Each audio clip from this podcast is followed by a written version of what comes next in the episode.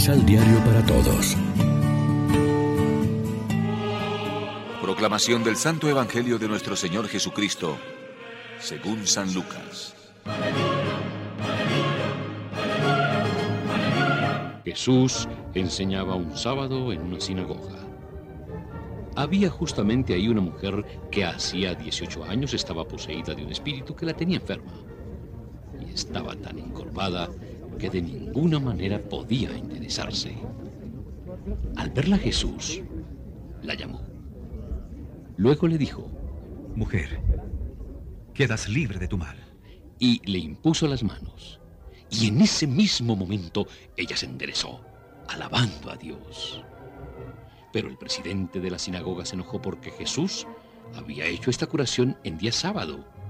Y dijo a la gente, Hay seis días en los que se puede trabajar. Vengan pues en esos seis días para que lo sanen, pero no en día sábado. El Señor le respondió, Hipócritas. ¿Ustedes mismos no desatan el pesebre en día sábado a su buey o a su burro para llevarlos a beber?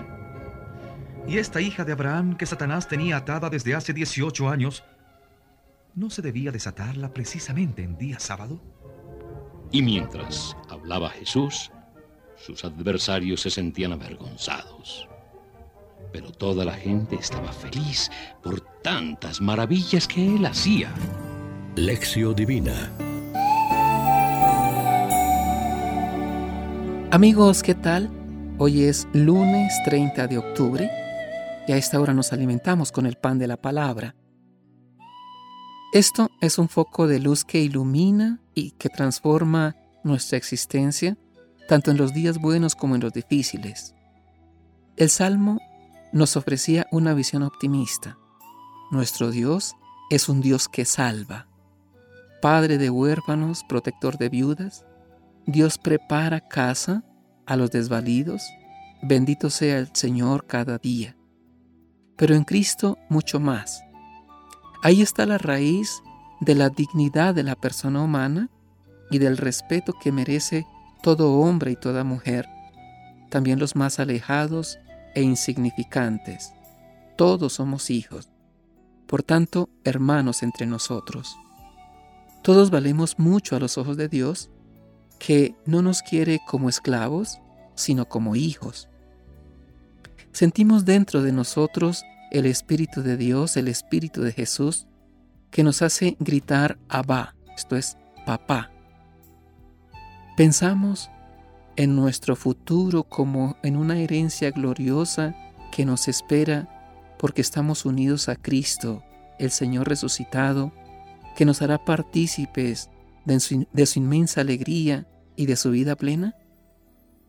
Y si nos sentimos hijos en la casa de Dios y herederos de sus mejores riquezas, y si cada día rezamos a Dios llamándolo Padre nuestro, ¿por qué ponemos la cara de resignación?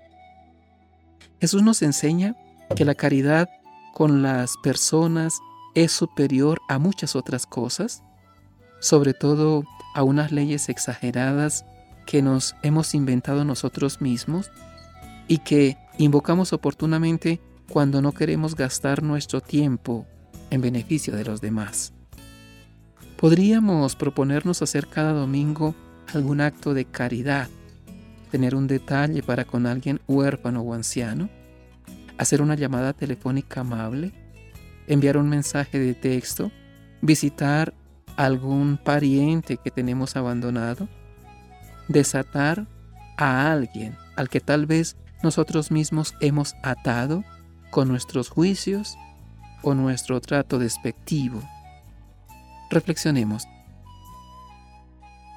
En el día domingo, además de participar en la celebración eucarística, que ciertamente es el punto culminante de la jornada, ayudamos a enderezarse a las personas que están agobiadas por diversos males? Oremos juntos. Señor Jesús, que dijiste, la mies es mucha y los obreros pocos, queremos ser apóstoles de tu amor para llevar un mensaje de alegría y esperanza a los hermanos. Amén. María, Reina de los Apóstoles, ruega por nosotros.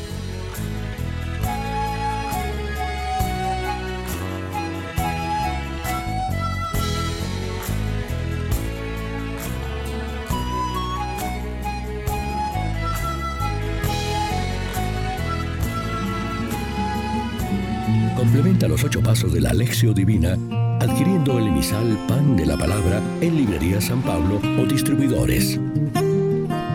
Más información www.sanpablo.co Pan de la Palabra. Vive la reflexión.